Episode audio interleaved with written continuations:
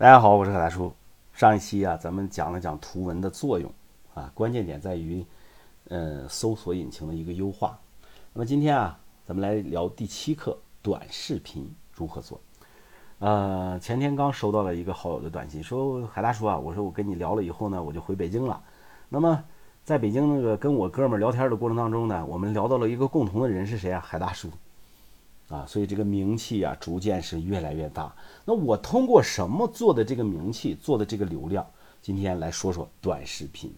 咱们在上一节课已经说了图文该怎么做，其实短视频基本上是相同的道理，啊，道理是相同的。如果说你想在视频的方面有所建树的话，那么我告诉你啊，第一个就是搜索引擎能搜索到你的话，第一个是爱奇艺，你把这个视频传到爱奇艺上；第二个。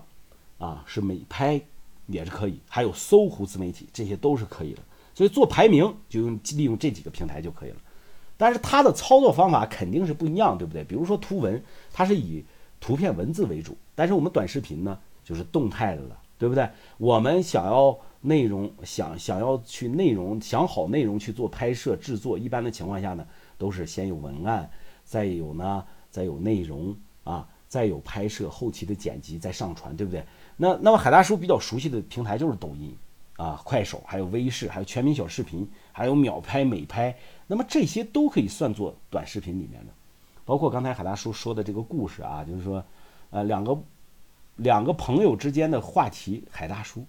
那么就拿我最熟悉的抖音来讲的话，我在两个月的时间呢，就把粉丝突破到了十五万。那实际上以十来划分的这个。呃，这个成绩来讲呢，我算的现在已经做到了五了。为什么能够从十五万就做到五？你说海大叔，你这人家一百五十万都不算五，不是这样，因为它有一个零到一的一个过程。我呢，零到一实际上就到五了，啊，我再到十的时候，其实就是时间的问题了，因为已经你已经有那个基数了。那么这个过程呢，实际上就是呃，跟你的内容如何去选择啊，选择内容有关系。而且它的重点方向也是内容输出。那么为什么我能把这个视频做到两个月就突破十五万的粉丝，对不对？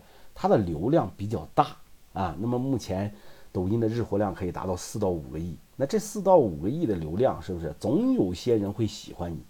因为抖音，所以所以我们把这个短视频平台这个抖音这一块的啊，做我们一个主要的吸引流量的一个流量池。我们前边的图文平台。只是在铺垫我的知名度和影响力，还有就是打造信任。那抖音这一块呢，作为我主要一个吸引流量的平台的一个平台来做，所以我们啊做它是有目的，有目的有了，是不是？那下面就来看看我们怎么去做。呃，首先跟平 A 平台一样，你要注册账号，对吧？注册账号了以后呢，你在这个手机上注册了以后，你就不要乱换手机登录，就是一机一号一码，就是。呃，手机号也在你这个手机上，完了，抖音号也在你这个手机上，这个软件也在你这个手机上，不要瞎换手机了啊！这是第一个关键点，你要注意的。那么第二个呢，就叫养号，那什么意思呢？就是我们要模仿一个正常的账号所进行的点赞、评论、转发，还有一些直播刷礼物的这些动作，那就是实际上就是多看、多评论、多赞、多转发就可以了。那么第三步，我们就是要准备着手拍摄短视频了。我们把内容提前准备好了以后，我们就要拍摄了。拍摄这方面我就不过多的讲了啊，因为根据个人的经验去做。而且我告诉大家啊，不是要非要那种专业级的视频大咖拍出来的东西才有人看，就是我们这种平头老百姓平常的这些草根拍出来的东西也会有人喜欢的。就是你想拍这个方式，你怎么去拍，你就去试一试。那么再说内容方面这些东西啊，就是晒你的身边人、身边事儿了，或者是晒你的专业知识，晒家人、晒老婆、晒媳妇、晒老公、晒老丈人的都有，对不对？那现在都有，但是呢，一定要找到那个内容的点，就是让人啊，让别人爱看的点。最主要的就是晒出别人爱看的点，别人才会给你点赞、转发、评论，对不对？那这样呢，你才能呃，这个会吸引，会吸引粉丝。啊，市面上有一些在专门教别人去拍抖音的啊，怎么上热门的，大多数都是扯淡的啊，因为他自己没有那么大的功力啊。这些内容实际上就是你要你自己在你生活当中去发现的这些素材素材的整理和你拍摄的这个内容啊，这里面有个关键点要讲。那这个关键点是什么呢？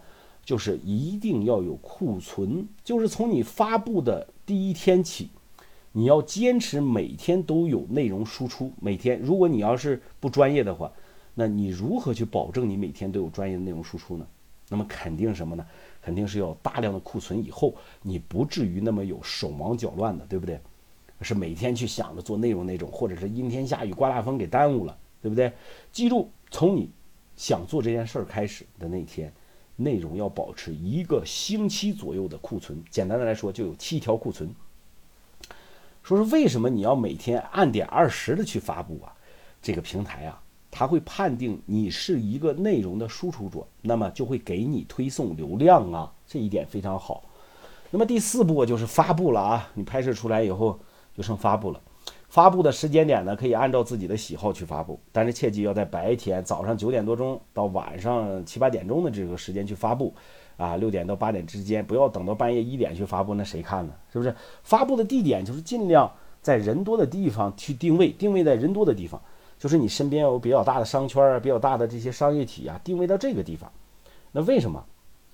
因为呢，系统会首先推送给一些附近的人，啊，还有就是尽量用四 G 发布啊，这个管用不管用呢？你用四 G 也费不了多少流量。第五步就是接收反馈了啊，你已经发布出去了，就有很多人给你点赞啊、转发这些视频了，是吧？评论。那么就是你发的这些视频，如果有人看、有人点赞、有人给你评论了，那么你一开始的时候去尽量去回复他，就是增加粉丝的一个互动。呃，给你们说个例子啊，就是你跟他互动的越多，哎，你互动一条，他会收到这个推送，那么他互动，他收到这个推送，他就会点开，点开了以后，你互动的那个评论，是不是他又再看了一遍，是要增加你的播放量的，对不对？啊，这是一个小的套路。那第六步啊，就是坚持发，要随时调整你内容的方向。那为什么要随时调整？就是别人爱看什么你就发什么嘛，你爱看什么你就拍什么嘛，不爱看的慢慢一点你就给它 pass 掉了，对不对？短视频啊，今天大概呢就跟大家讲到这一些，呃，讲到这里，还有一些比如说你发布短视频的标题、文案，还有艾特谁，这些其实有很多的点，但是也很简单。你自己多试试，多去了解一下，你就会呃这个比较完善的这一个发布的一个过程。那么有些东西呢，还是要你自己去领悟。俗话说得好，叫师傅领进门，修行在个人。我只不过说是把你带入进来，剩下的事儿你要自己去做。短视频自媒体是用来引流的。好了，今天的课程就给大家讲到这里。